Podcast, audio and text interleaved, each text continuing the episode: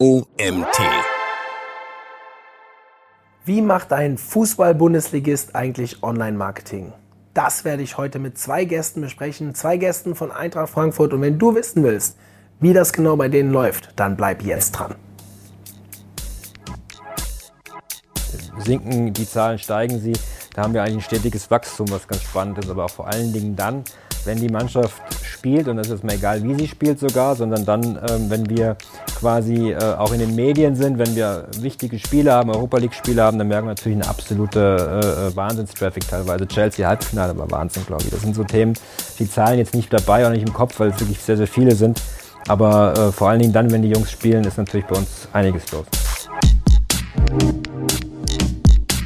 Herzlich willkommen zum OMT Online Marketing Podcast mit Mario Jung.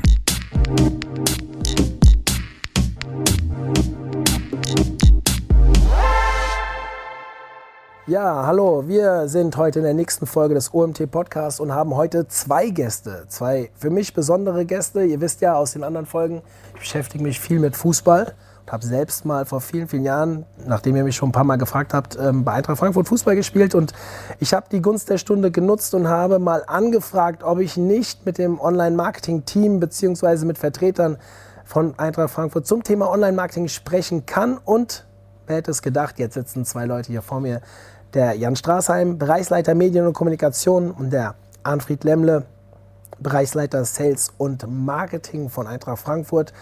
Schön, dass ihr da seid. Vielen Dank, freuen uns. Wir freuen uns, ja, danke.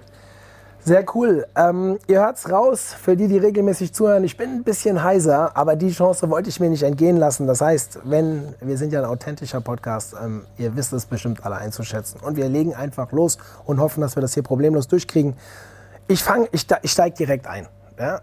Wir wollen heute über das Thema Online-Marketing reden. Ich werde keine einzige Frage stellen, wie es bei der Eintracht läuft oder was jetzt, ich spreche es mal nicht an, im DFB-Pokal passiert ist. Ähm, ich möchte eher mal wissen, wie so die Rolle Online-Marketing bei euch im Verein gespielt wird. Ich folge euch auf mehreren Medien und würde euch bitten, doch mal zu sagen, A, aus Sicht des Vereins, was bedeutet für euch Online-Marketing, aber vielleicht auch für jeden Einzelnen von euch selbst. Wer will anfangen? Ich will mit einer Anekdote anfangen tatsächlich, weil das immer schön verbildlicht ist. Da war Anfried äh, leider noch nicht da. Äh, vor ein paar Jahren, dann haben wir angefangen, ein bisschen auf Facebook rumzuspinnen und zu sagen, Mensch, unser Content, den wir bei Eintracht TV entwickeln, den müssen wir doch eigentlich vermarkten können. Und ich erinnere mich noch, das war so der Zeit, wo gerade das Video Clipping angefangen hat auf, auf Facebook. Das äh, kennt ihr vielleicht noch der Zeit früher. War das ja so, dass nur geschrieben wurde, dann kamen die Bilder, dann kamen äh, im Prinzip äh, die Videos und dann haben wir gesagt, wir müssen es doch eigentlich irgendwie miteinander verbinden. Das ist jetzt, ich glaube, fünf oder sechs Jahre her. Äh, damals wurde das sehr kritisch gesehen, auch von Vermarkterseite, oh, ob das wirklich geht und so weiter. Nee, sind wir noch nicht so weit.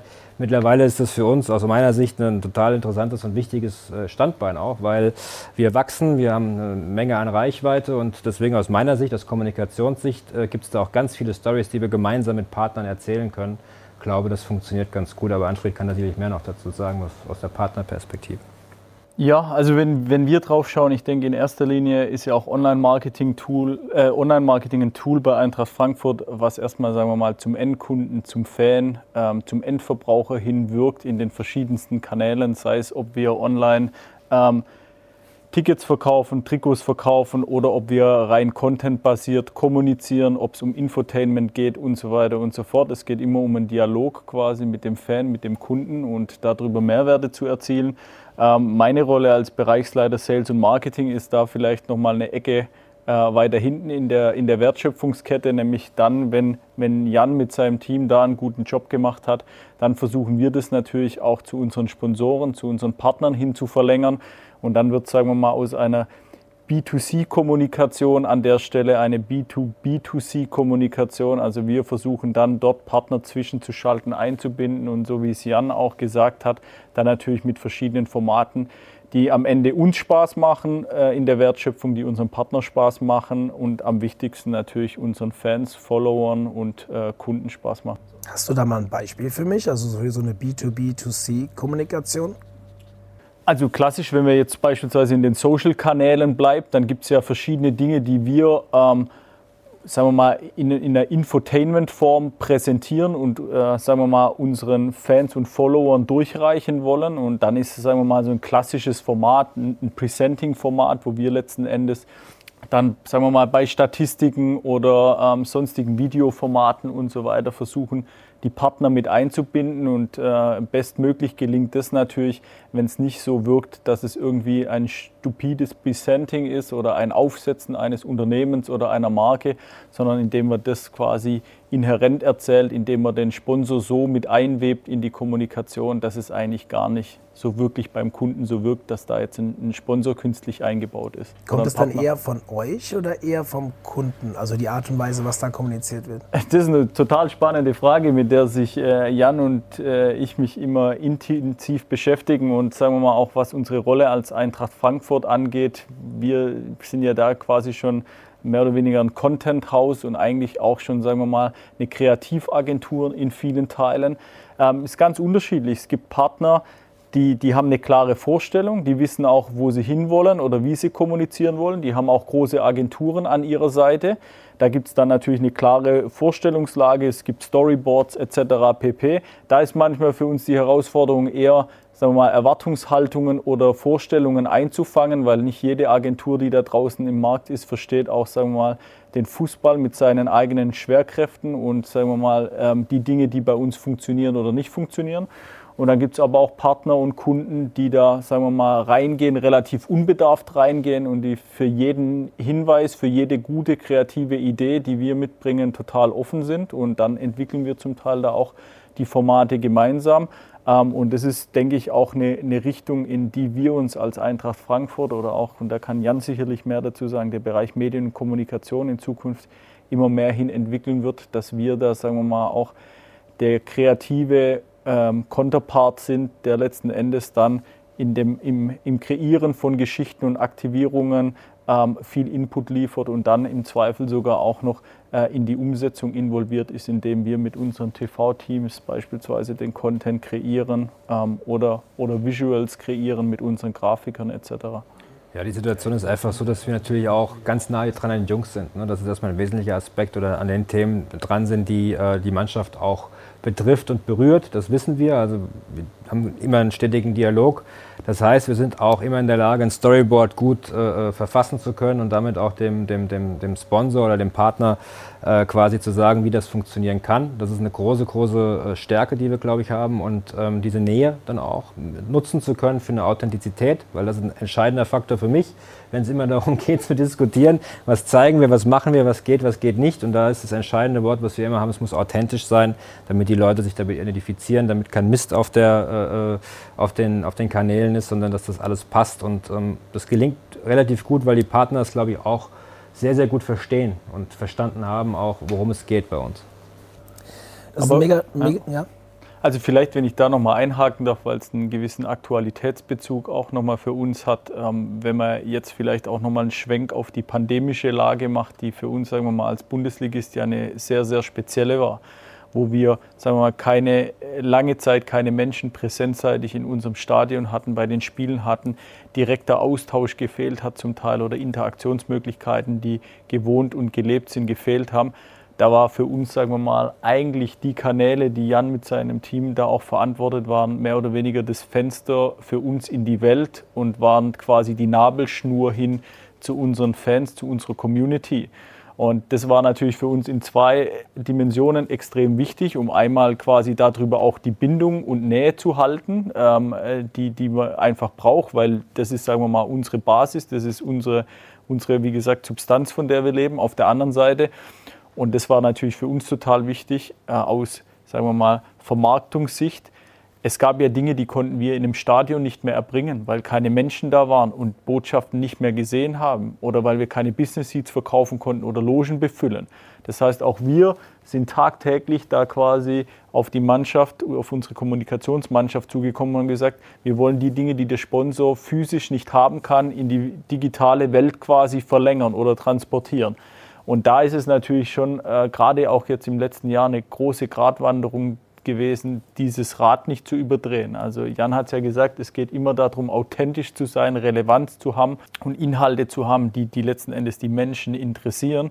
Und in dem Moment, wo wir das natürlich sagen wir mal, ein Stück weit kommerziell überfrachten, müssen wir auch aufpassen, dass wir diese Kanäle quasi damit nicht sagen wir mal, überfrequentieren oder so ein bisschen ja, weniger gefragt machen. Und äh, für uns war das eine ganz spannende Situation, die wollte ich einmal kurz hier, wie gesagt, als Schwank nochmal mit einbringen, weil da hat man es extrem gesehen quasi, wie wir gerade in unserer digitalen Kommunikation diese Dinge gegeneinander auspegeln müssen. Du gehst äh, sehr interessant auf etwas ein, was ich eigentlich später fragen wollte. Ich ziehe das mal vor. Ähm, die pandemische Entwicklung, findest du, dass dann auch Formate durch die Not kreiert wurden, die vielleicht länger Bestand haben? Also meiner Meinung nach ja, wir haben ganz viele Formate kreiert mit Partnern und Sponsoren, aber äh, ich denke, das hat nochmal eine ganz andere Tragweite, wenn man die kommunikative Dimension dahinter sieht, weil ähm, ich glaube, da wurden die Dinge ja noch größer gedacht. Quasi. Ja, ich glaube, auf uns kam einiges zu. Ne? Als äh, die, die Stadien plötzlich leer waren, und wir trotzdem irgendwie spielen durften, dann kam das Thema Kompensation natürlich zur Sprache. Wie kriegt man das dann trotzdem in die digitale Welt? Da war unser großer Vorteil, dass wir gut aufgestellt waren, grundsätzlich, und auch in der Lage waren, neue Formate zu entwickeln und zu kreieren. Und ich sage mal offen, es gibt natürlich bei der Pandemie keine positive Seite, ehrlicherweise. Aber wenn es eine positive Seite gibt, dann, dass die Digitalisierung sich äh, beschleunigt hat und wir jetzt ein bisschen anders denken, weil wir alle anders denken mussten. Ich glaube, das ist ein wesentlicher Faktor. Und äh, das betrifft natürlich auch äh, mittlerweile dann auch die Wertschätzung, aber auch die Notwendigkeit unserer Arbeit, äh, indem man mal ein Format macht, weil die Dinge sind jetzt gelebt. Die Sponsoren wissen jetzt auch, Mensch, damit erreichen wir die Leute. So ein bisschen aus der Not heraus. Ich glaube, jetzt hat es der Letzte auch verstanden. Und deswegen bin ich davon überzeugt, dass das natürlich nochmal eine absolute Triebfeder war und ähm, ja, auch vieles bestehen bleibt über die Pandemie hinaus. Ich habe in deinem LinkedIn-Profil gesehen, du bist jetzt seit acht Jahren da bei der Eintracht.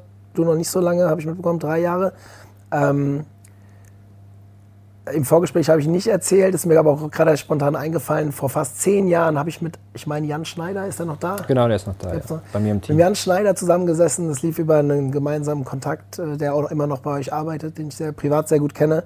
Und wir haben uns damals über das Thema Suchmaschinenoptimierung unterhalten. Und ich allein, er ist ja, glaube ich, für die Programmierung mit zuständig. Und äh, dass es allein dort noch gelegen hat, damals das ganze Thema, fand ich ähm, damals sehr amateurhaft. Und wenn ich euch jetzt so reden höre, wie sich das Ganze entwickelt hat, was da passiert ist, mega spannende Entwicklung. Ich habe natürlich auch die Kanäle über die Jahre verfolgt. Ich bin ja selbst, ähm, ich will jetzt nicht sagen, ich bin der heiß blühende Eintracht-Fan, aber ich gehe verdammt gerne ins Stadion. Und wenn ich einen Verein Sympathie entgegenbringe als aus der Region, auch weil ich selbst dort gespielt habe, äh, ist natürlich die Eintracht.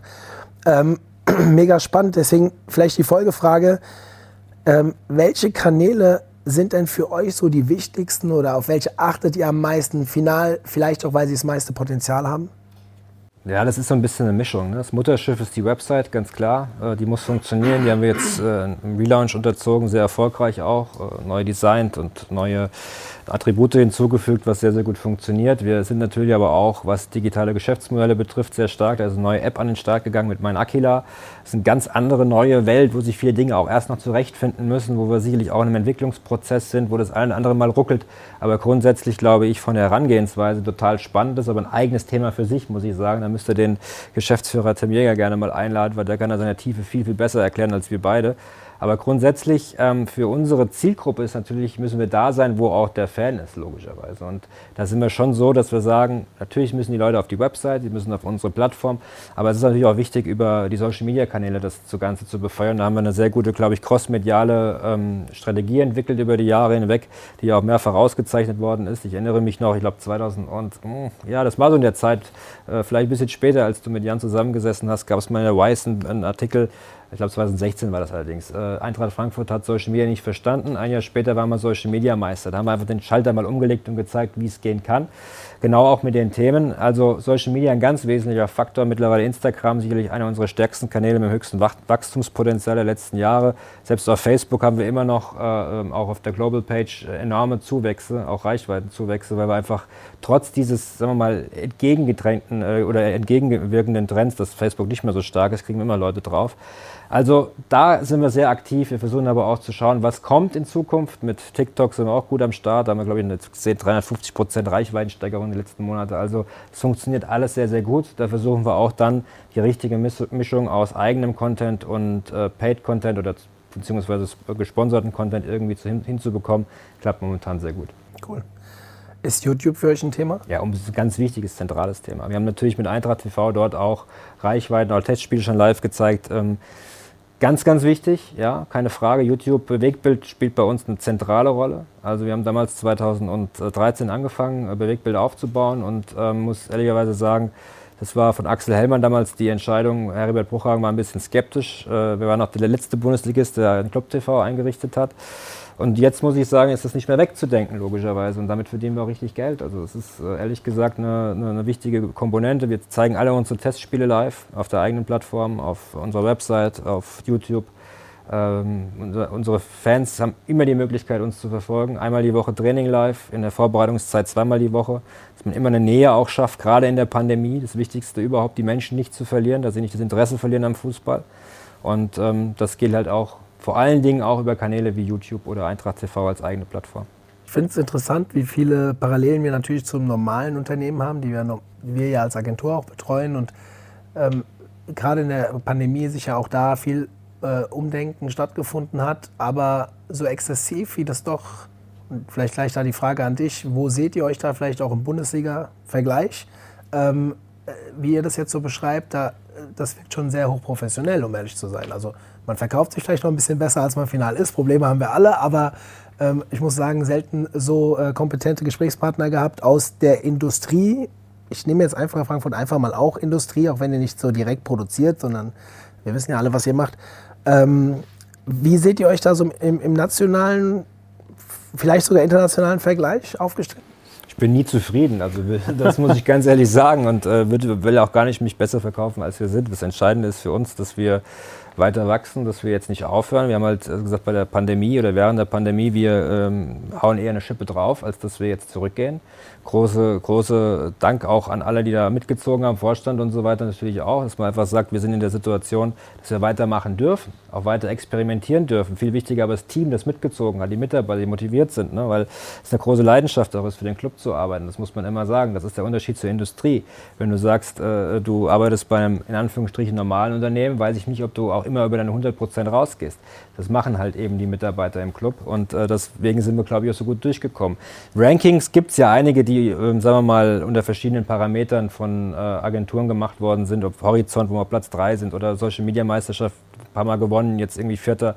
Also da sind wir immer oben, oben irgendwie dabei, zwischen 1 und 6 mittlerweile bei diesen ganzen Rankings. Ich glaube, das ist auch okay, aber da bin ich jetzt auch kein Freund der Selbstbeweihräucherung. Wir müssen deutlich besser werden in den nächsten Jahren, weil sich der Markt auch entwickeln wird. Hast du Vorbilder, auch in Form von Vereinen, vielleicht auch gar nicht Fußballvereine, vielleicht andere Vereine, wo du sagst, da gucken wir uns noch regelmäßig was ab? Also wir gucken uns von allen was ab.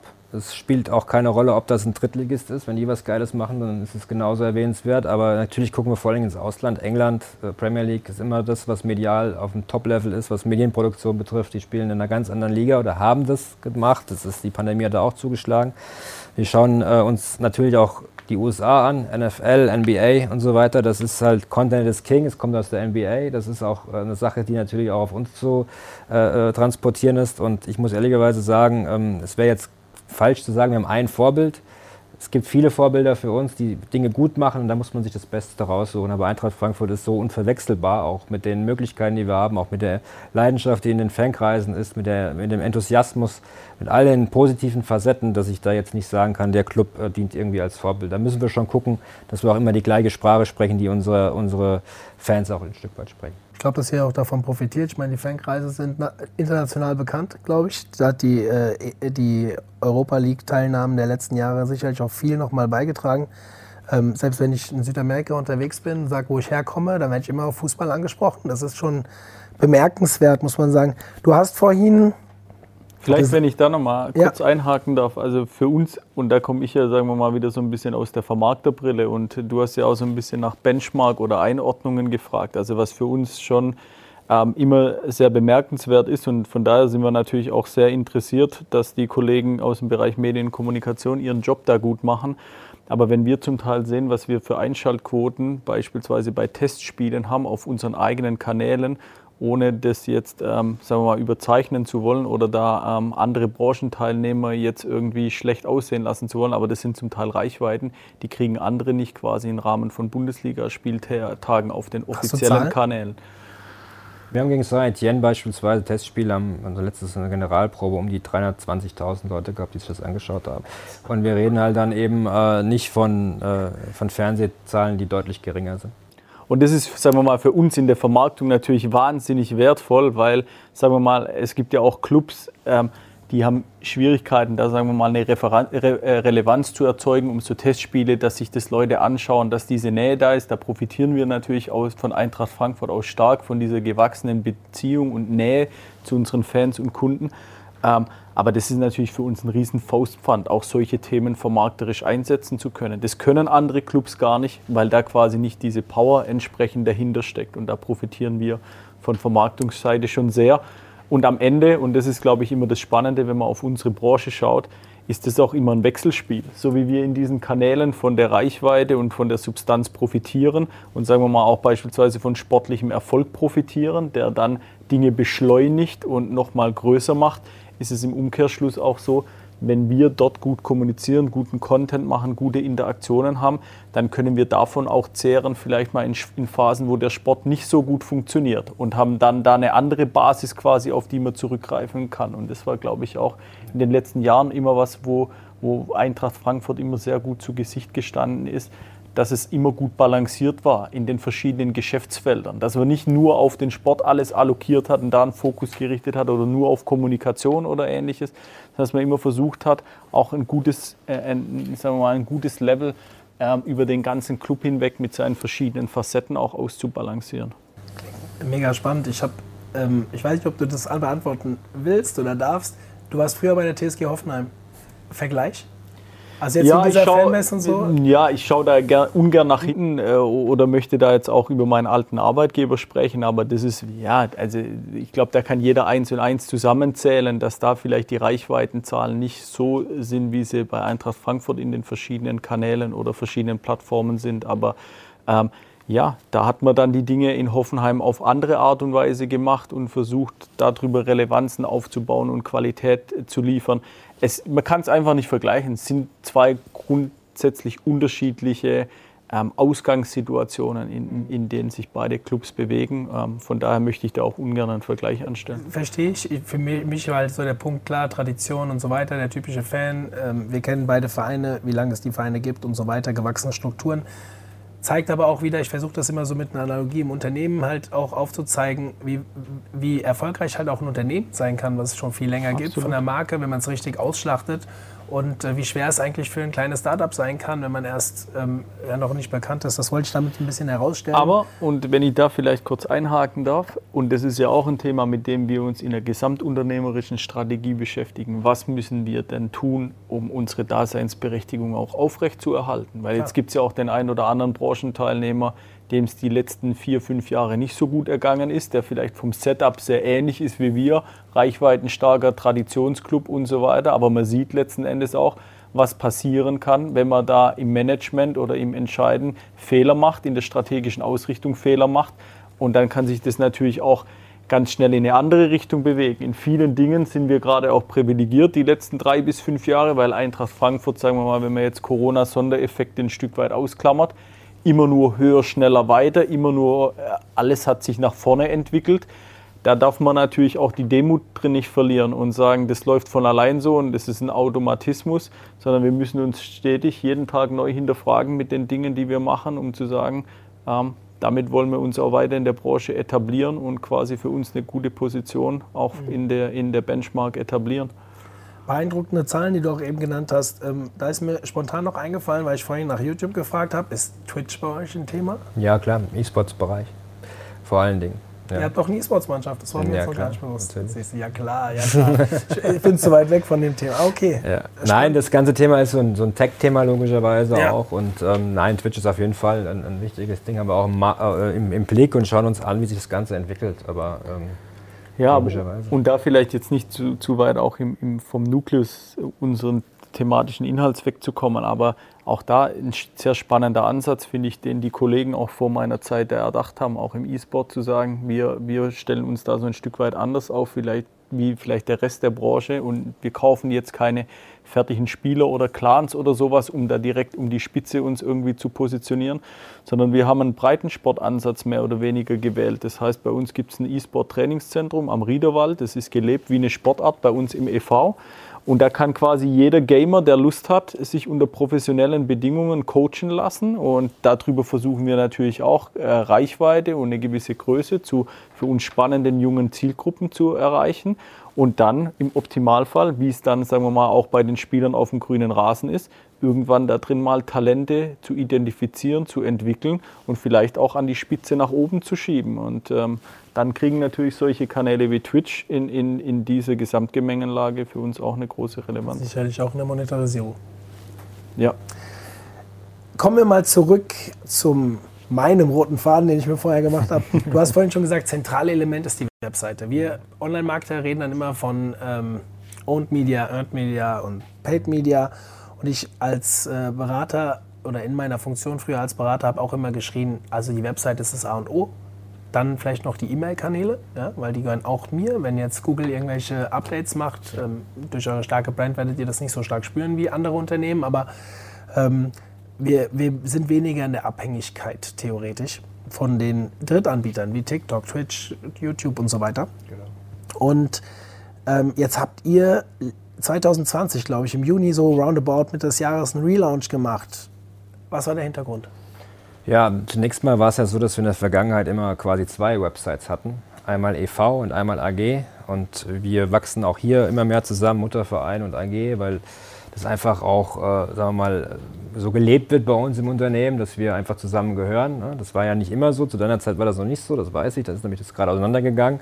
Wir haben ja, du hast ja gesagt, 99 oder was hast du bei der Eintracht unter anderem gespielt? 98, 9. Ja. Ich bin am 01.01.2000 weg. Ja. Genau, ich glaube 2001 ist dann die AG gegründet worden und in dem Zeitraum gab es immer mal so ein paar Reibereien. Das ist alles zum Glück der Vergangenheit angehörig. Und um das zu dokumentieren, dass wir eins sind, war natürlich dieses Thema als Arbeitstitel One World. Ne? Das heißt, alle Abteilungen der Profifußball und die AG zu zusammen auf eine Website ähm, ein Mammutprojekt, um ehrlich zu sein, um die ganzen Daten da auch so äh, zu komprimieren und äh, auf die Seite zu bringen, dass es alles ähm, einfach zu konsumieren ist für den Fan, aber auch interessant ist.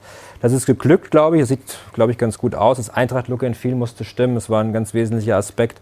Und natürlich auch, wenn wir über ja, CEO-Optimierung sprechen, was du vorhin gesagt hast, äh, ist, ist da auch äh, viel viel passiert in der Hinsicht. Mobile Nutzung war wichtig und vor allen Dingen Barrierefreiheit auch, um besser an die Themen ranzukommen, besser strukturiert und äh, natürlich auch zu Anfried Schauer, Online-Marketing, die Partner besser platzieren und, und, und. Das war die äh, Herangehensweise, weil die Plattform zuvor, oder beziehungsweise nicht die Plattform, die Website zuvor, war natürlich total über, äh, äh, überholt und längst nicht mehr auf dem neuesten Stand.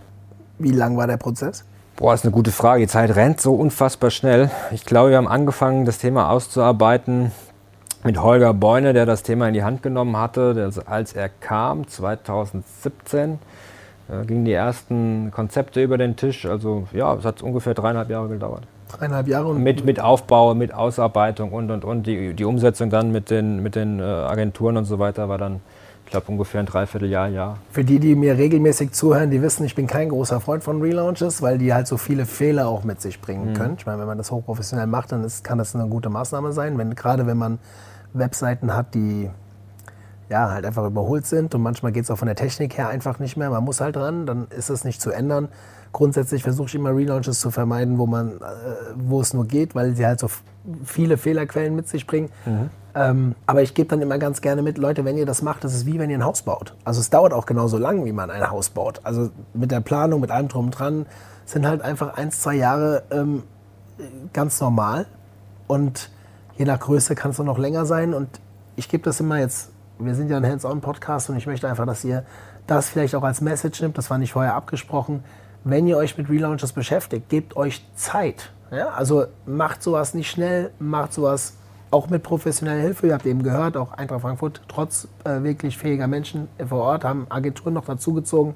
Das macht einfach Sinn, sich da auch vielleicht einfach doppelt abzusichern, damit man nicht diese Probleme hat. Gerade wenn man halt auch schon gut funktioniert. Wenn ich dich jetzt frage, was sind die konkreten Ziele der Webseite? Natürlich ist es am einfachsten. Wichtig, unsere Website ist, ist quasi, wir haben ja gesagt, das Mutterschiff im Prinzip, wo jeder äh, drauf geht, jeder die Informationen bekommen soll, die er benötigt. Die muss er schnell finden, es muss leicht zu konsumieren sein. Er muss gerne wiederkommen, es muss äh, für ihn eine Heimat sein im Prinzip. Ähm, Eintracht TV als Videoplattform muss, muss dort sehr gut gelistet sein. Das ist natürlich ein wichtiger Aspekt. Aber auch jeder, der sagt, ich habe mal Interesse an Triathlon, Turnen oder Badminton oder irgendwas, was im EV passiert, dass das auch schnell zu finden ist, ähnlich schnell wie der, wie der äh, Profisport, dass die Marketingthemen sortiert und vernünftig aufgelistet sind, dass wir die Leute informieren über die äh, Themen, die bei uns los sind, auch das einfach zu konsumieren ist. Weil das, was wir halt eben schaffen wollen, ist, äh, ähm, dass der Mensch die Möglichkeit hat, schnell an die Informationen zu kommen, sie schnell konsumieren kann, mit Eintracht Frankfurt äh, in, in Touch zu kommen, wenn er das vorher noch nicht war und auch bei uns bleibt und wiederkommt. Das ist natürlich klar die Wiederkehr. Und man muss vielleicht noch eins ergänzen. Ähm, es ist im, in unserem B2C-Geschäft natürlich mit die zentralste Schnittstelle. Also da gehen quasi Tickets über den Tisch, da geht Merchandising über den Tisch. Also da spielt dann auch, sagen wir mal, das ganze Thema Online-Marketing, Suchmaschinenoptimierung und so weiter eine große Rolle, entsprechend auffindbar zu sein und da, sagen wir mal, auch die vertrieblichen Ziele ähm, gut erreichen zu können. Und da kommt jetzt, sagen wir mal, mit unserer neuen Mein Aquila App noch ein, ein, weiteres Element dazu. Viele, sagen wir mal, dieser Trans- oder Interaktionen werden sich zukünftig auch, sagen wir mal, auf die App verlagern, wenn es dann ums Kaufen von Tickets geht oder auch ähm, das, das Online-Shoppen im, im Fanshop. Aber nichtsdestotrotz, und da glaube ich, ist die, die Homepage immer noch quasi der, der Nabel, um dem sich die Welt zumindest aktuell dreht. Du hast vorhin schon mal Zahlen zum Thema YouTube genannt. Dürft ihr jetzt über Zahlen reden, wie viele Website-Besucher ihr habt? Ja, klar. Also es ist, äh, wenn wir schauen in der Saison, in der laufenden Saison, sind wir schon bei zwei Millionen Besucher in der Woche. Das ist also schon eine Summe, die wir schaffen und in der spielfreien Zeit bricht es mal ein, aber die zwei Millionen äh, in der Woche und je nachdem, wenn wir Euroleague spielen haben, sind es auch mal mehr, das haben wir schon.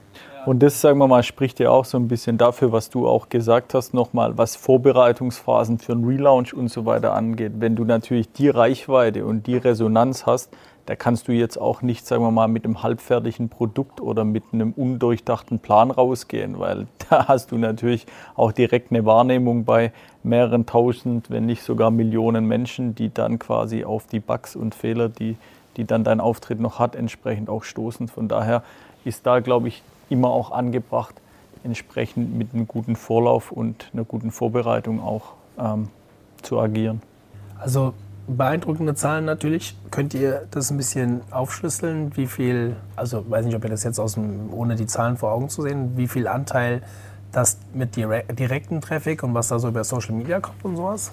Müsste ich tatsächlich anfragen, um ehrlich zu sein. Ja. Also ich habe es jetzt nicht vorliegen. Ich weiß, dass wir bei, bei, bei Social, also dass wir verschiedene Peaks auch haben auf verschiedenen Artikeln. Äh, Kader ist natürlich ein wesentlicher Punkt. Äh, natürlich auch Verkaufsphasen im Ticketing oder Online-Shop-Geschichten, wenn da besondere Aktionen anstehen. Das hängt auch immer davon ab, welchen Zyklus wir haben oder welche Situation wir vorfinden.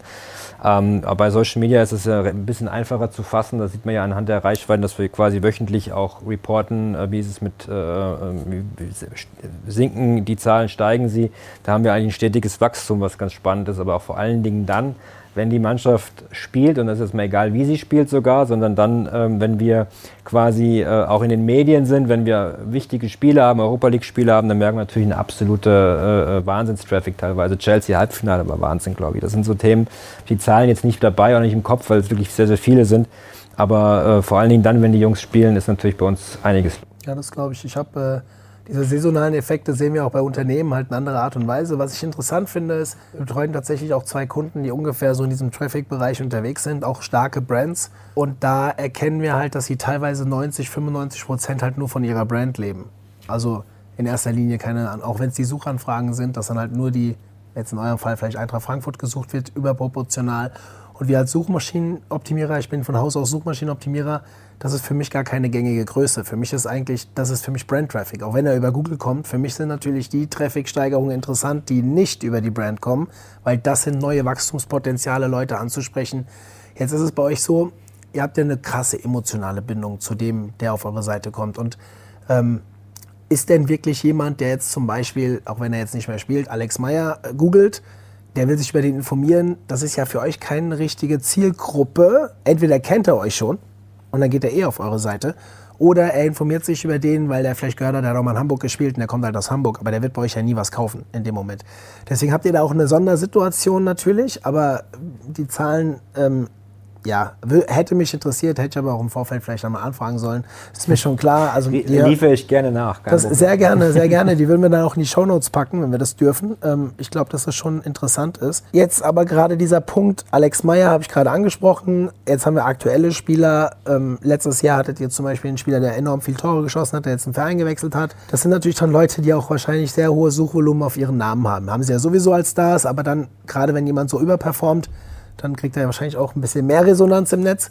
Ähnlich wie, ist ja wie eine Personenmarke, theoretisch ist eine Personenmarke. Und ähm, inwieweit achtet ihr denn auf so etwas? Also aus verschiedener Hinsicht. A, klar, man kann jetzt mit den SEOs darüber nachdenken, selbst auf diesem Namen zu optimieren. Auf der anderen Seite wird mich aber noch mehr interessieren, die Spieler haben ja auch Social-Media-Kanäle, die relativ stark sind. Wie habt ihr da die Hand drauf? Nutzt ihr die? Dürft ihr das überhaupt? Das würde mich mal interessieren. Also der erste Punkt ist, natürlich nutzen wir einen Spieler oder wenn, der, wenn, die, wenn die eine Reichweite mitbringen, dann nutzen wir das schon für uns. Das wird automatisch schon der Fall sein, weil wir im Ausland sehr stark aktiv sind auch. Also viele äh, Nutzer haben wir auch auf Facebook, auf äh, Twitter, auf unseren ausländischen Kanälen. Und wenn ich jetzt beispielsweise äh, Rafa Boré nehme, den wir geholt haben, Rafa Santos Boré, ähm, der in Kolumbien ein Megastar ist, in Südamerika total bekannt ist und äh, dort äh, eine enorme Reichweite mitbringt. Ich glaube, da sind wir, ich habe die Zahlen jetzt auch nicht im Kopf, aber wir sind explodiert im Prinzip an dem Tag, als wir den Transfer äh, announced haben. Und äh, das nutzen wir natürlich auch. Klar, es hilft uns auch. Ja. Aber auf die Bereitet ihr sowas vor? Ja, natürlich. Also wenn wir wissen, wenn wir wissen, dass ein Spieler dieser Größenordnung kommt, wissen wir ja so ein bisschen vorher auch schon, dann äh, haben wir eine quasi eigene Abteilung für Internationalisierung und einen eigenen, eigenen Mitarbeiterstab für äh, internationale Kommunikation mit Agenturen zusammen, die im Zielmarkt aktiv sind, äh, zum Beispiel in, in Brasilien oder in, in, Südamerika, Portugiesisch, aber auch spanischsprachig. Und dann haben wir unsere Kanälen eben in Japan oder auf Japanisch, auf Englisch, auf äh, Portugiesisch, auf Spanisch und so weiter. Und dann bereiten wir das dementsprechend vor, dass wir auch äh, so einen Transfer ganz anders akzentuiert für den Zielmarkt dann dort aufbereiten und kommunizieren. Und das ist dann bei Boré beispielsweise wunderbar, äh, hat das funktioniert. Bei Silver damals natürlich auch. Und ähm, ja, wenn wir einen Japaner holen, weiß ich, dass es im japanischen Markt auch funktioniert. Und wenn wir jetzt noch einen Südamerikaner holen, dann ist das natürlich für unsere Quote im Ausland auch wieder gut. Also wir haben da schon eine Systematik, wo wir auch äh, davon partizipieren. Also beispielsweise damals 2000 und ich weiß gar nicht, wann war das, 16 oder 17, als wir, ja 16 genau, im, im, im, ähm, im, im Winter kam Marco Fabian als Mexikaner. So ein richtiger Reichweitenschub auf unseren Kanälen logischerweise, auch auf Facebook und so weiter und so fort. Und die bleiben aber dann. Und Sales, also ist, auch wenn es jetzt keine direkte Marketingfrage ist, arbeitet ihr dann auch mit so einem Transfer an Partnern die nur in diesen Ländern unterwegs sind? Wir müssen da so ein Stück weit natürlich aufpassen, äh, was Persönlichkeitsrechte oder Testimonialrechte angeht. Also klar gibt es natürlich, sagen wir mal, die Konstellation, wenn ein Spieler zu Eintracht Frankfurt äh, kommt, dann gibt er einen Teil dieser Persönlichkeitsrechte im Rahmen seines Anstellungsvertrages dann äh, im, im, Kontext von Eintracht Frankfurt ab. Aber wenn wir jetzt, sagen wir mal, einen Spieler ganz exponiert herausheben würden und den vermarkterisch quasi ins Schaufenster stellen, dann würde wahrscheinlich relativ schnell uns auf die Finger geklopft werden und das Management des Spielers sagen, Moment mal, das ist ja jetzt nicht mehr Eintracht Frankfurt, sondern ihr nutzt den Spieler explizit als Vermarktungsvehikel und dann kommt man quasi in die Konstellation, was Persönlichkeitsrechte angeht. Wir machen das manchmal, dann aber auch sehr transparent in Absprache mit den Spielern, dass wir die so ein bisschen isolierter einsetzen. Aber ansonsten sind wir da, sagen wir mal, in der Vermarktung immer sehr darauf bedacht, mindestens drei bis fünf Spieler auch einzusetzen, in kommunikativen Themen mit Partnern, dass nicht quasi dieser Testimonial-Ansatz irgendwo entsteht. Mhm. Ähm, aber klar versuchen wir natürlich für uns auch vermarkterisch. Ähm, Jan hat es gerade angesprochen, beispielsweise Japan für uns vermarkterisch ein total spannender Zielmarkt, wo man natürlich mit Makoto Hasebe oder Daichi Kamada zwei wahnsinnige Zugpferde haben. Ähm, gerade Hasebe ist ja da quasi wie ein, ein Rock- oder Popstar. Ähm, da versuchen wir natürlich schon über, über die, sagen wir mal, Brücke, die da schon so ein Stück weit geschlagen ist, auch mit drüber zu gehen und zu schauen, wie können wir darüber Relevanz für Eintracht Frankfurt aufbauen und sagen wir mal, uns dann da vermarkterisch in diesen Zielmärkten entsprechend auch präsentieren. Also ganz brach liegen lassen wir das Feld nicht, aber wir müssen es ähm, sehr differenziert anschauen. Wenn wir mal bei dem Thema Influencer Marketing bleiben, also ihr habt ja davon dann einige, äh, in euren Reihen von diesen Influencern. Ähm, ein paar Sachen habt ihr schon angesprochen, aber kann ich mir das auch so vorstellen, jetzt nicht nur bei Transfers, auch wenn ihr bestimmte Aktionen habt, dass ihr die Spieler mal fragt, hier könnt ihr auch mal was dazu beisteuern oder wie läuft das? Ja klar, natürlich. Also die, die Spieler, ähm, also die, deine Ausgangsfrage, ich glaube, letzten Fragenblock war ja noch, inwiefern wir Einfluss auf die Spielerkanäle haben. Das haben wir nicht. Das sind eigene Persönlichkeiten mit äh, Persönlichkeitsrechten und die natürlich auch äh, teilweise ein individuelles Ziel haben. Aber da gibt es schon Absprachen, dass gewisse Dinge vom Clubseite nicht erwünscht sind ist auch vollkommen klar, was. Also irgendwas Rassistisches oder irgendwas Politisches ähm, ist jetzt nicht das, was sich der Verein wünscht. Wir wollen eine klare Identität, eine klare Wertematrix haben und das passt dann einfach nicht rein. Aber ist auch klar, dass es eigentlich Selbstreden ist auch noch nie irgendwie problematisch geworden. Ähm, nein, na klar, also die Spieler äh, unterstützen auch. Jetzt beispielsweise gab es ja eine Charity-Aktion, wenn man so will, im, äh, in der Anfangsphase der Pandemie, in der Aufwärtskampagne, wo wir verschiedene auch Gelder eingesammelt haben, um, um äh, Fans auch mitzunehmen mit ihren finanziellen Möglichkeiten, äh, um eben äh, Uniklinik, Arche, Tafel und äh, ich glaube noch das Rotes Kreuz, genau die vier Institutionen äh, zu, zu pushen und zu unterstützen auch, wo wirklich dann auch die Pandemie am meisten zugeschlagen hat oder auch sehr stark zugeschlagen hat. Dann die Spieler das wunderbar auch auf ihren äh, Kanälen geteilt und mitgetragen und äh, das ist dann auch Influencer Marketing as its best, weil es für einen guten Zweck ist. Markenbotschaft hier, die wir einsetzen, aber auch Persönlichkeiten rund um Eintracht Frankfurt, Henny Nachtsheim zum Beispiel, der große Eintracht-Fan ist und natürlich auch mitmacht als Badesalzmann, aber auch äh, andere, äh, Faisal Kavu Usi oder irgendwie solche, die Lochis und was, was nicht, also alle, die, die drumherum sind, die auch eine Reichweite mitbringen, die können dann, wenn es drauf ankommt, auch unsere Message in die Welt äh, spreaden. Haben wir noch nicht so oft tatsächlich gemacht äh, mit, mit äh, äh sagen wir mal, den genannten jetzt äh, im Vorfeld, aber die Möglichkeit besteht schon, dass man auch mal einen Doppelpass spielt mit solchen Persönlichkeiten. Wie seid ihr denn vielleicht mal ins Allgemeine wieder reingegangen. Wie seid ihr denn insgesamt so aufgestellt? Also es würde mich mal interessieren, weil wir haben sehr häufig Unternehmen, wenn die Marketing durch und durch denken, dann haben die sehr große Marketingabteilungen und sind meistens, gerade jetzt, Pandemie müssen wir wieder ein bisschen ausklammern, aber sehr, sehr erfolgreich in der Regel. Jetzt haben wir aber auch viele Industrieunternehmen, die haben teilweise 800, 900 Mitarbeiter, weil sie über Jahre gewachsen sind, teilweise aus dem 19. Jahrhundert, äh, ihr wisst, wie ich meine, 100 Jahre alt sind, Beispiel Familie, fünfte Generation, was auch immer. Riesenunternehmen und da hat es ja immer funktioniert und auf einmal hast du aber nur drei Marketingmitarbeiter. Ja, und deswegen würde es mich mal interessieren, wie ihr da so aufgestellt seid. Meine, ihr beide sitzt jetzt hier, ihr habt schon ein bisschen was über Team geredet und so weiter.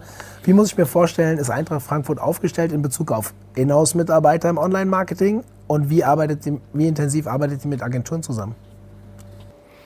Also grundsätzlich was für uns beide schon mal schön ist, ich glaube, wir haben mit Axel Hellmann für unsere Ressorts einen Vorstand, der diese Themen für extrem wichtig erachtet und da sagen wir mal auch viel quasi unterstützt und mit uns äh, auch bereit ist, auch nach vorne zu entwickeln, auch was das Personaltableau angeht. Und das ist nicht nur der, der Vorstand, sondern das sind auch die dahinter äh, aufgestellten oder drumherum aufgestellten Gremien. Ähm, klar sind wir da auch wie ein klassisches Wirtschaftsunternehmen geprägt. Also wir können jetzt nicht irgendwie einen Beschluss vorbereiten und sagen, äh, wir wollen jetzt mal fünf Mitarbeiter mehr, weil ähm, das so schön ist, wenn die miteinander sich einschließen und kreativ sein können, sondern auch wir haben hinter diesen Themen natürlich, sagen wir mal, klare Business Cases oder Betrachtungen, bauen wir Ressourcen auf, machen wir Dinge selber, was versprechen wir uns davon, was soll letzten Endes dabei rauskommen.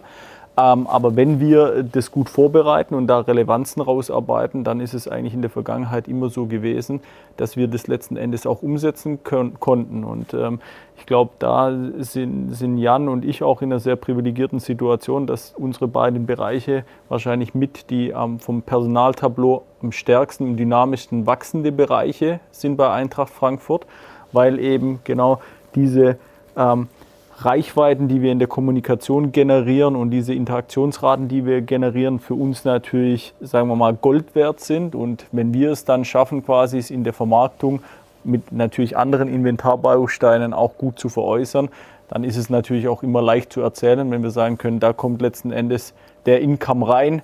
Ähm, und wir sehen damit eine gute Zukunftsperspektive, entsprechend auch das benötigte Personal dahinter aufzubauen. Grundsätzlich ähm, ist, sagen wir mal, das Sales und Marketing in einem, in einem Bundesliga-Verein eine der größten Umsatzsäulen, sagen wir mal, neben den klassischen Themen Ticketing, Transfererlöse und äh, ähm, auch TV-Gelder. Also das heißt, für uns ist es einfach auch existenziell, dass wir da gut funktionieren und eine gute Erlössituation haben.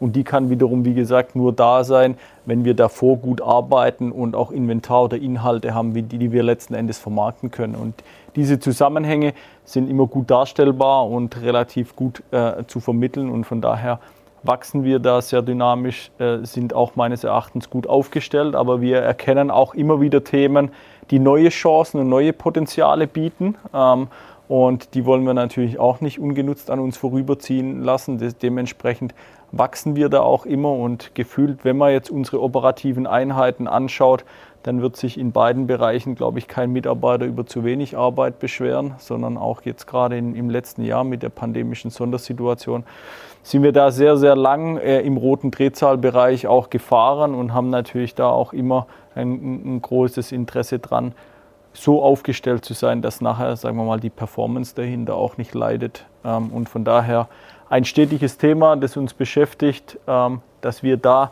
die richtigen Leute, die richtigen Experten an Bord haben und dass wir, sagen wir mal, unsere geschäftspolitischen, strategischen Ziele entsprechend mit den richtigen Leuten auch verwirklichen und umsetzen können. Und von daher, glaube ich, werden wir nie in einen Punkt kommen oder in, in mittel- oder kurzfristiger Zukunft nicht an einen Punkt kommen, wo wir sagen, jetzt fühlen wir uns final aufgestellt und sind irgendwie da mit dem Weg am Ende, sondern wir schauen uns das eigentlich in der Dynamik immer stetig an die Frage, warum ich konkrete Zahlen hören wollte, war ging vor allem für mich am Ende. Ich reite immer gerne so an Beispiel, auf Beispielen rum, wie groß prozentual eine Marketingabteilung sein kann oder vielleicht auch muss, um heutzutage Erfolg zu haben. Ähm, du hast jetzt schon gesagt, ihr seid die Bereiche, beide Bereiche jetzt, die am schnellsten wachsen. Wenn du das prozentual, wie viele Mitarbeiter hat Eintracht Frankfurt? Bei uns muss man sagen, bei mir im Bereich ist es ja kein klassisches Marketing oder Markenführung. Das ist ja der Bereich von Jan. Bei uns ist es ja Vertriebsmarketing, wenn man das so nennen möchte. Und wir ähm, sind unterwegs mit jetzt mittlerweile über 30 Mitarbeitern, wie gesagt, auch schnell und stetig wachsend.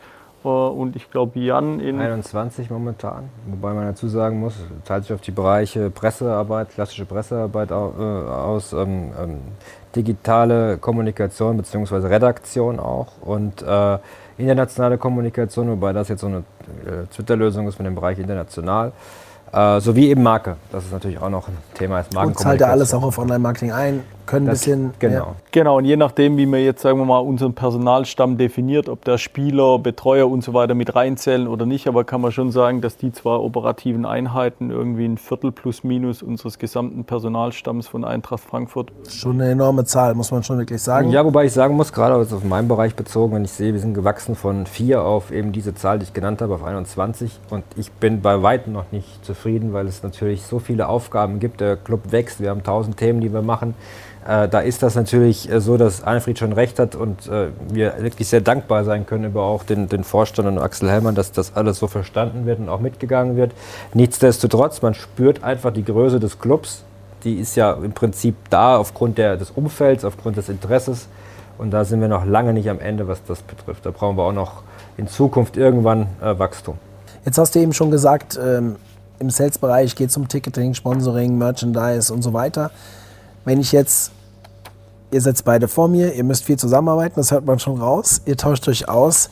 Ich kann mich dumpf daran erinnern, damals, äh, als ich mit Jan gesprochen hatte, also mit Jan Schneider, ähm, dass es auch öfters so diese Thematiken gab, wer darf denn wann wie den Kanal nutzen.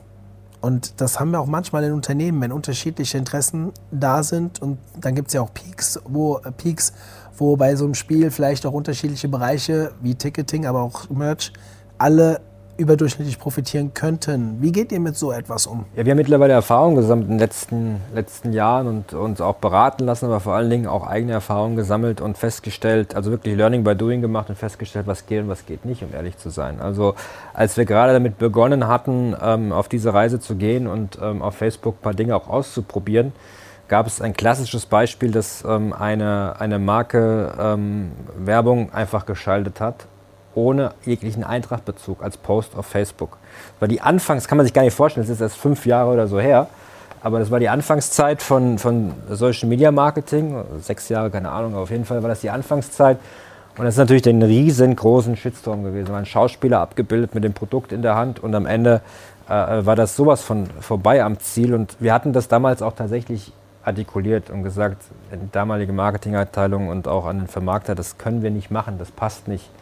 Und das musste aber gemacht werden, vertragliche Leistung, der Sponsor hat darauf bestanden. Damals, das hat uns sehr geärgert im, im, im, Kommunikationsbereich, weil uns das natürlich sehr viel auch an Reputation für die Kanäle gekostet hat. Da gab es noch ein zweites Beispiel im Abstiegskampf, eine Kampagne, die Überflieger hieß, wo es wirklich, also auch der Sponsor drauf wirklich ge, ge, gepocht hat, dass das ausgespielt wird und wir haben es gemacht und haben aber gesagt, es wird ein Shitstorm geben, wird nicht gut ankommen. Das ist die falsche Situation für ein gutes Produkt. Und ähm, das hat sich ja mittlerweile so eingegroovt, dass äh, auch äh, die, ähm, der, der, der, Bereich Sales und Marketing wesentlich professioneller geworden ist, dass wir durch die Eigenvermarktung auch die Dinge selbst in der Hand haben, was uns, glaube ich, großer Schlüssel ist, dass wir keine Agentur dazwischen haben oder keinen Vermarkter, der im Prinzip die Dinge mit der Brechstange durchsetzt, äh, äh sondern dass wir einfach auch äh, das gelernt haben, wie es funktioniert, wie die Fans reagieren, wie sie es auch möchten. Deswegen ist der Social-Media-Auftritt viel, viel flüssiger, viel, viel besser geworden, auch in den letzten Jahren weil einfach das Verständnis füreinander da ist. Und natürlich haben wir auch noch Luft nach oben. Ich würde mir auch wünschen, dass wir bei, einem, bei einer Verpflichtung von Jens Peter Horge äh, so viel Klarheit hätten und uns im Merchandising-Bereich äh, abstimmen können, dass das Trikot gleich rausgeschossen wird und wir da auch eine, äh, eine eigene Kampagne nochmal neu fahren. Das ist manchmal leider immer noch nicht so ganz einfach, aber da kommen wir noch hin. Es ist immer gut, noch ein paar Perspektiven zu haben. Aber ich glaube, wir haben, wir haben da mittlerweile auch ein ganz gutes Miteinander gefunden, weil, sagen wir mal, der Bereich von Jan, sagen wir mal, da so ein bisschen der zentrale Knotenpunkt ist, wo alles zusammenläuft. Also bei mir, Sales und Marketing heißt ja jetzt nicht quasi, dass da Ticketing, Merchandising und so weiter mit aufgehängt ist, sondern das ist eher das B2B-Geschäft. Und klar haben natürlich die Bereiche auch ein Interesse, mit ihren Produkten quasi in diesen Kanälen entsprechend wahrgenommen zu werden. Und da haben wir, glaube ich, einen ganz guten, äh, einen ganz guten Knotenpunkt, wo die Dinge auch gegeneinander ausbalanciert werden. Ähm, und Jan hat es gesagt, was für uns natürlich da schon ein einschneidendes oder zentrales Erlebnis war, war der, der Schritt zur Eigenvermarktung und die strategische Entscheidung, das nicht mit, mehr, mit, mehr, nicht mit, mehr, mit einer Vermarktungsagentur mehr zu machen, ähm, wie in der Vergangenheit, weil dann hast du immer drei Parteien am Tisch. Du hast den Partner, du hast die Agentur, du hast Eintracht Frankfurt und im Zweifel, sagen wir mal, drei Interessenslagen, die irgendwie aneinander vorbeilaufen. So sind jetzt wir als Eintracht Frankfurt als Einheit und der Partner und können das in den direkten Weg miteinander aufsetzen und dann schaffen wir es schon in den meisten Fällen mittlerweile auch den Partner mit auf die Reise zu nehmen und zu sagen, pass mal auf, unsere Erfahrungen sind so und so. Du kannst es so machen, wie du dir das gedacht hast, aber es wird dann nicht funktionieren oder es wird im Zweifel auch kontraproduktiv sein. Und ich glaube, dann kommt meistens auch was Gutes raus. Aber man kann an der Stelle auch mal sagen, und ich glaube, äh, das, das tut auch der Gesamtsituation keinen Abbruch, es ist auch zwischen dem Bereich von Jan und meinem Bereich im Operativen auch nicht immer alles äh, Sonnenschein.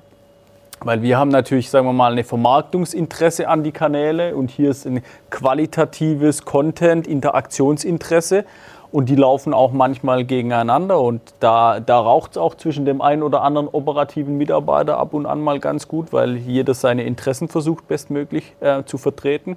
Aber am Ende, und das ist, glaube ich, das Wichtige, kommt dann eigentlich meistens was Gutes raus. Und da erzeugt dann Reibung auch so ein Stück weit Wärme. Und ich glaube, da haben wir uns die letzten zwei, drei Jahre in der Eigenvermarktung auch ganz gut eingeruckelt. Ähm, da sind ein paar Claims abgesteckt worden und jeder hat sich da so ein bisschen aufeinander angenähert. Und am Ende hat es dazu geführt, dass wir da, glaube ich, qualitativ einen guten Input erzielt, äh, Output erzielt haben. Ich glaube, das Wichtigste ist an der Stelle, wenn ich noch kurz dazu sagen darf, äh, wir müssen, also manchmal verstehen wir uns so ein bisschen als der Anwalt für, für, für das. Äh, Traditionelle, ne, in Anführungsstrichen. Und dann haben wir das Kommerzielle, was aber zusammen auch wunderbar funktionieren kann. Und ähm, da äh, gibt es manchmal so ein paar Reibungen, aber wie gesagt, da kommt eigentlich sehr, sehr viel Gutes bei raus mittlerweile. Früher war das so, da sind wir oft gegen eine Wand gelaufen, weil da war das in Stein gemeißelt und wenn der Sponsor das bezahlt, wird es gemacht.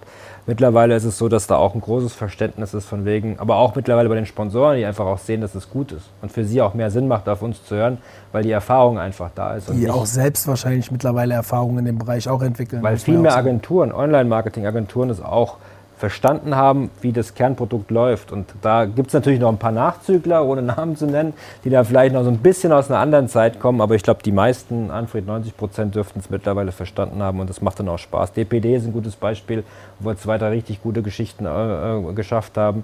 Oder auch äh, ähm, jetzt dieser Hyundai-Spot mit Spielern und so weiter. Also es gibt ein paar Beispiele auf unserer Seite, machen wir auch mal Werbung für hier. Gerne auf äh, unsere Seite gehen, Eintracht TV oder auf YouTube oder auf unsere Kanäle, da sieht man auch das ein oder andere Beispiel, wie wir es mit Sponsoren zusammen zusammen, glaube ich, ganz vernünftig hinbekommen ja, haben. Also ich werde mir das definitiv im Nachgang anschauen. Ähm, du hast eben schon mal über das Thema Perspektiven gesprochen. Vielleicht zum Abschluss so ein Blick in die Zukunft. Also wo seht ihr die größten Chancen, wo ihr euch noch entwickeln könnt? Du hast schon gesagt, man ist nie so richtig zufrieden. Also ihr seid schon zufrieden, aber nicht, äh, man kann sich ja immer weiter verbessern. Und ähm, was würde ich gerne mal ausprobieren? Wo denke ich, haben wir noch sehr große Wachstumschancen? Was würdest du sagen? Ich sehe unsere größten Wachstumspotenziale im, im Bereich Medienproduktion, also im, den sagen wir, Bewegtbild noch weiter auszubauen. Wir werden da immer wieder aufs Neue zeigt sich, dass das sehr erfolgreich ist, dass die Reichweiten überragend sind, dass das Interesse da ist, dass die Menschen immer mehr auch live konsumieren wollen. Da müssen wir die Voraussetzungen jetzt schaffen, um das weiter zu professionalisieren. Ich glaube, das ist ein, ein wesentlicher Faktor, weil ich auch der Auffassung bin, dass da auch viel, viel Vermarktungspotenzial dahinter steckt und wir ähm, ja, kein Problem. Und wir auch im, im Zuge dessen auch schaffen, mit Medienpartnern, also mit Rechtehaltern wie Sky beispielsweise oder das Zone oder RTL auch einen Doppelpass spielen können. Das sind Dinge, die wir auch jetzt schon ins Laufen bringen, die total wichtig sind für uns. Und ich glaube, da haben wir noch sehr, sehr viele Möglichkeiten, aber ich glaube auch trotz allem, wenn wir schon in Social Media ordentlich dastehen, das geht auch noch besser. Also ich bin jetzt keiner, der hier sitzt in Selbstzufriedenheit und sagt, äh, wir sind super, wir sind die Besten. Nee, wir haben noch viel zu tun, wir müssen auch gucken, dass wir auf einem guten Level bleiben. Ich würde vielleicht noch mal ein Stück weit umformulieren wollen, äh, gar nicht unbedingt nur auf ähm, auf Verbesserung äh, münzen wollen, sondern auch, ähm, was wir in der Zukunft auch noch an Herausforderungen oder spannenden Aufgaben vor der Brust haben. Und sagen wir mal, der Club ist ja auch in, in einem steten Wandel und in einer Transformation. Und da haben wir auch, äh, wie eingangs schon gesagt, mit unserem Vorstand äh, Köpfe, die, die sehr progressiv und vom Vorwärtsverteidigen her denken. Und letzten Endes spielt sich das oder zeigt sich das in unserer sagen wir mal, in unserem unternehmerischen Gesamtkonstrukt. Wir haben natürlich immer den Nukleus unserer Spieler und des Produkts Herren Bundesliga Fußball. Aber da drumherum hat sich mittlerweile eine ganze Landschaft andere Geschäftsfelder arrondiert. Und sprechen wir über Frauenfußball jetzt mit dem Übergang vom ersten FFC Frankfurt. Wir haben den Stadionbetrieb jetzt mit dem ganzen Thema Konzerte und Stadionsommer. Wir haben das Thema E-Sport äh, erwähnt. Wir haben aber auch, wie gesagt, eine Digitaltochter mit ihren ganz eigenen Geschäftsfeldern. Wir haben den EV mit dem Segment Breitensport etc. Also Eintracht Frankfurt in seiner Wirkungsdimension wird immer größer ähm, und hat immer und immer facettenreicher. Und das ist natürlich auch total spannend, weil sich das letzten Endes auch in der digitalen Landschaft und in unserer Online-Kommunikationswelt irgendwo widerspiegeln muss, weil die sagen wir mal, losen Enden auch da überall zusammenfinden äh, müssen und auch sollen. Und, im Gegen, äh, und, und, sagen wir mal, da auch eine Riesenchance drin ist, dass die sich gegenseitig befruchten. Ähm, weil jedes dieser Themenfelder in sich total spannende Ansätze hat, total spannende Zielgruppen mit sich bringt und so weiter und so fort. Ähm, und das, das finde ich sehr, sehr spannend, weil, sagen wir mal, das in ganz vielen ähm, Feldern, die, die nach außen und nach innen hin wirken, ähm, für Eintracht Frankfurt, glaube ich, ein, ein spannendes Thema sein wird, die Dinge weiter miteinander zu verheiraten. Also ich kann nur sagen, ich verfolge ja den Verein auch schon ein bisschen länger und die Entwicklung der letzten Jahre, das wirkt rund. Das muss man ganz klar sagen, auch so aus Online-Marketer-Sicht. Ähm, ich wünsche euch weiter viel Erfolg dabei, dass ihr den Weg so weitergehen könnt. Ähm, das Thema Zahlen, da reden wir nochmal drüber im Nachgang, ob das wir da was für die Shownotes, äh, für, die, für die Hörer noch ein bisschen was nachliefern können. Erstmal danke für eure Zeit. Ja, mir hat Dank sehr viel Spaß gemacht. Ähm, Dankeschön, ja. Und ähm, ja, für euch, ihr wisst Bescheid, äh, nächste Woche sind wir wieder da. Heute ähm, mal was anderes. Nächste Woche wieder ein bisschen mehr Hands-on und danke, dass ihr dabei wart. Wir hören uns nächste Woche. Ich bin raus. Wir sind raus. In diesem Sinne, ciao. Zum Abschluss der heutigen Folge mit Jan und Arnfried möchte ich euch nochmal auf unsere Webinarreihe hinweisen. omt.de slash Webinare. Es sind ganz viele neue Themen online gegangen. Jetzt reinschauen und direkt anmelden. In diesem Sinne, wir hören uns nächste Woche wieder. Bis dann.